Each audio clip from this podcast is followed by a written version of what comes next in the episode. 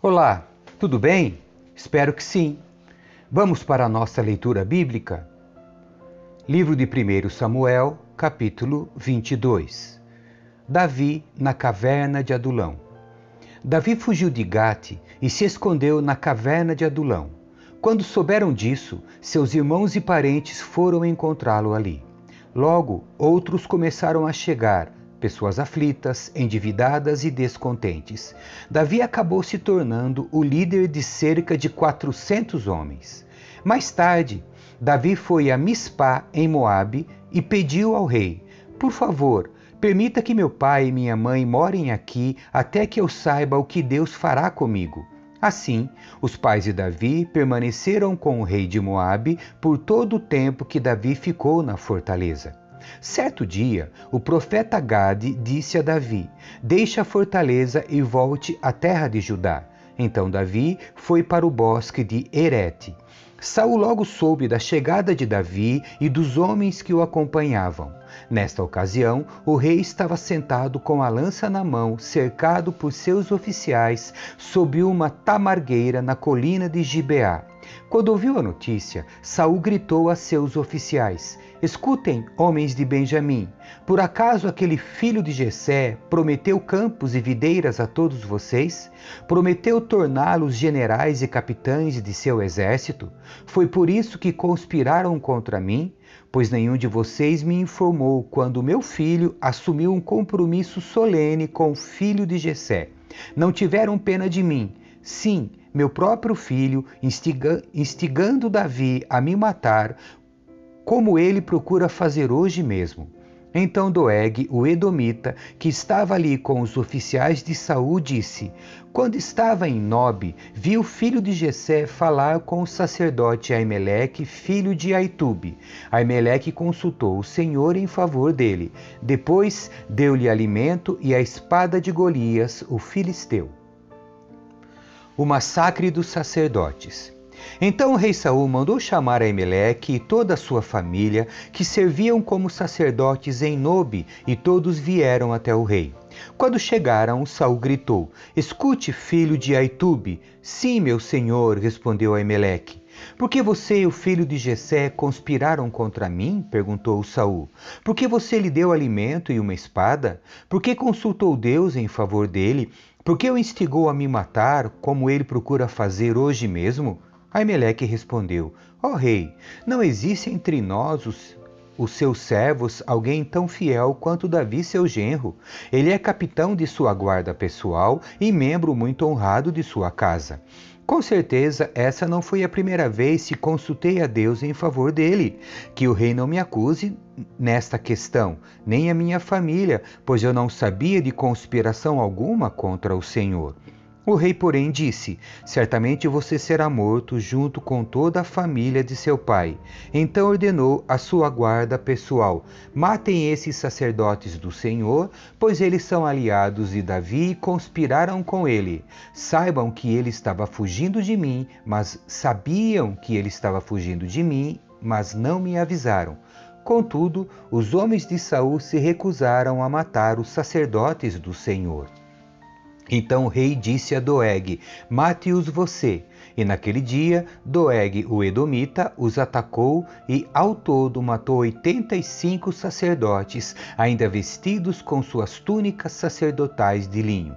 Depois foi a Nob, a cidade dos sacerdotes, e matou as famílias deles, homens, mulheres, crianças e recém-nascidos, além de todo gado, jumentos e ovelhas. Somente Abiatar, um dos filhos de Emeleque, filho de Aitube, escapou e fugiu para juntar-se a Davi.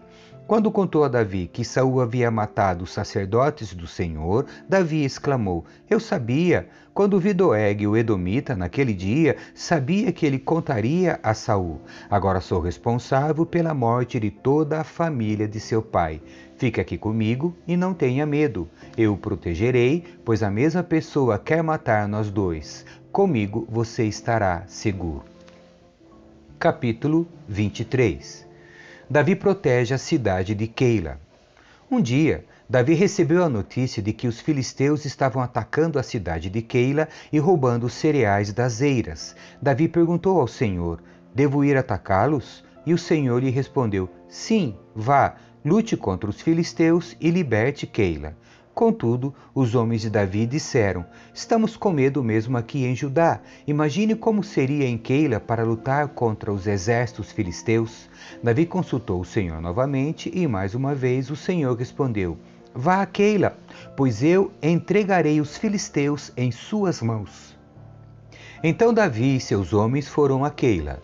Massacraram os filisteus, tomaram todos os seus rebanhos e libertaram o povo daquela cidade.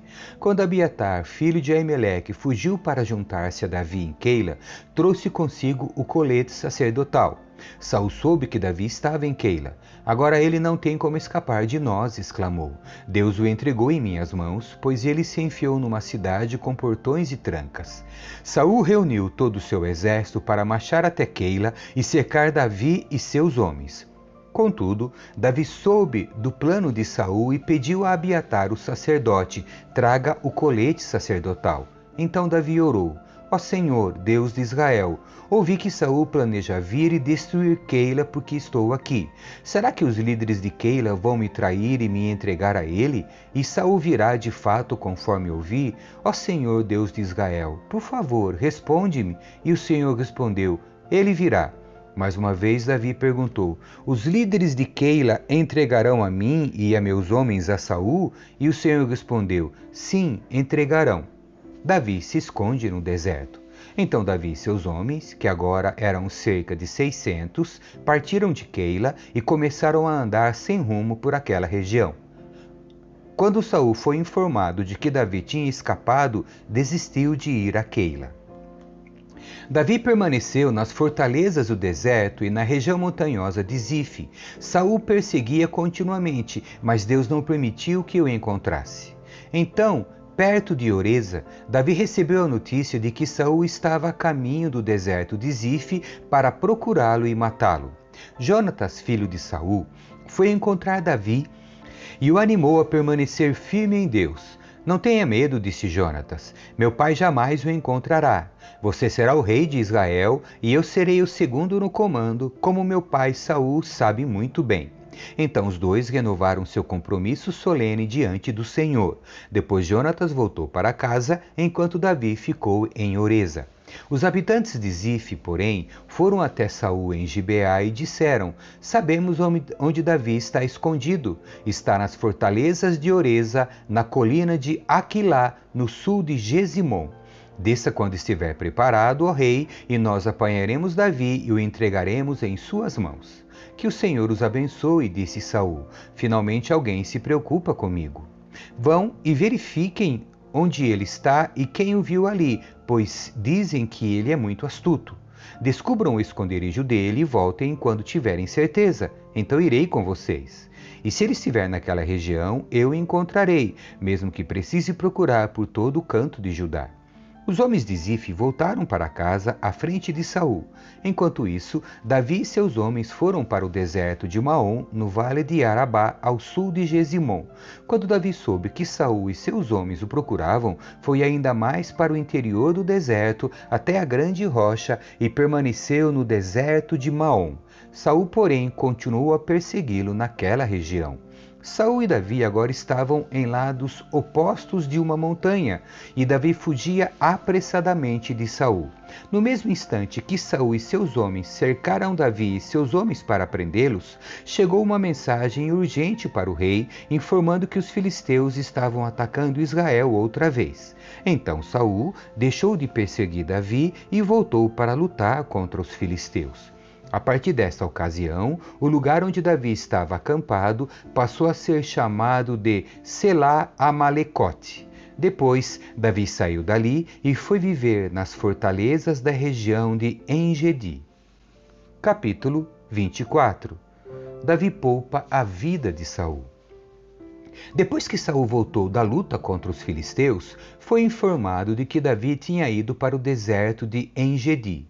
Então Saul escolheu três mil dos seus melhores soldados de todo Israel e foi à procura de Davi e seus homens perto das rochas onde viviam cabras selvagens.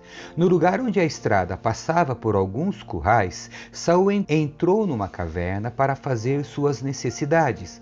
Aconteceu, porém, que Davi e seus homens estavam escondidos no fundo daquela mesma caverna. É sua oportunidade, disseram os homens de Davi para ele. Hoje o Senhor lhe diz: Certamente entregarei o inimigo em suas mãos, para que faça com ele o que quiser. Então, com todo cuidado, Davi se aproximou e cortou um pedaço da borda do manto de Saul. Sua consciência, porém, começou a perturbá-lo por ter cortado a borda do manto de Saul. Por isso disse a seus homens: Que o Senhor me livre de fazer tal coisa ao meu Senhor, o ungido do Senhor, e atacar aquele que o Senhor ungiu como rei. Assim, Davi conteve seus homens e não deixou que matassem Saul. Depois que Saul deixou a caverna para seguir seu caminho, Davi saiu e gritou para ele: Ó oh meu senhor, o rei! E quando Saul olhou para trás, Davi se curvou com o rosto em terra. Então ele gritou para Saul: Por que o Senhor dá ouvidos àqueles que dizem que eu procuro lhe fazer mal? Hoje mesmo o rei pode ver com os próprios olhos que isso não é verdade. O Senhor o entregou em minhas mãos na caverna. Alguns de meus homens me disseram que o matasse, mas eu o poupei, pois disse: Jamais farei mal ao rei, pois ele é ungido do Senhor. Veja, meu pai, o que tem em minha mão um pedaço da borda do seu manto. Cortei seu manto, mas não matei o rei. Isso prova que não procuro lhe fazer mal e que não me rebelei nem pequei contra o rei, embora esteja me perseguindo para me matar. Que o Senhor julgue entre nós. Talvez o Senhor castigue o rei por aquilo que procura fazer contra mim, mas eu jamais lhe farei mal. Como diz o antigo provérbio: de pessoas perversas vêm atos perversos. Por isso, o rei pode estar certo que eu jamais lhe farei mal. Afinal de contas, a quem o rei de Israel procura capturar? A quem persegue? A um cão morto? A uma pulga? Que o Senhor julgue entre nós dois e mostre quem está certo, que ele seja meu defensor e me livre de suas mãos. Quando Davi terminou de falar, Saul respondeu: É você mesmo, meu filho Davi? Então começou a chorar e disse a Davi: Você é mais justo que eu, pois me pagou o mal com o bem. Sim, você foi extremamente bondoso comigo, pois o Senhor me entregou em suas mãos, mas você não me matou. Quem mais deixaria seu inimigo escapar quando o tinha em suas mãos?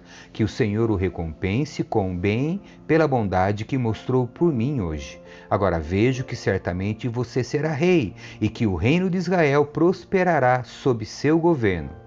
Jure-me pelo Senhor que, quando isso acontecer, você não eliminará minha família nem destruirá meus descendentes. Então Davi fez a Saul esse juramento. Saul voltou para casa, mas Davi e seus homens foram para sua fortaleza. Amém. Que Deus abençoe você. Tchau.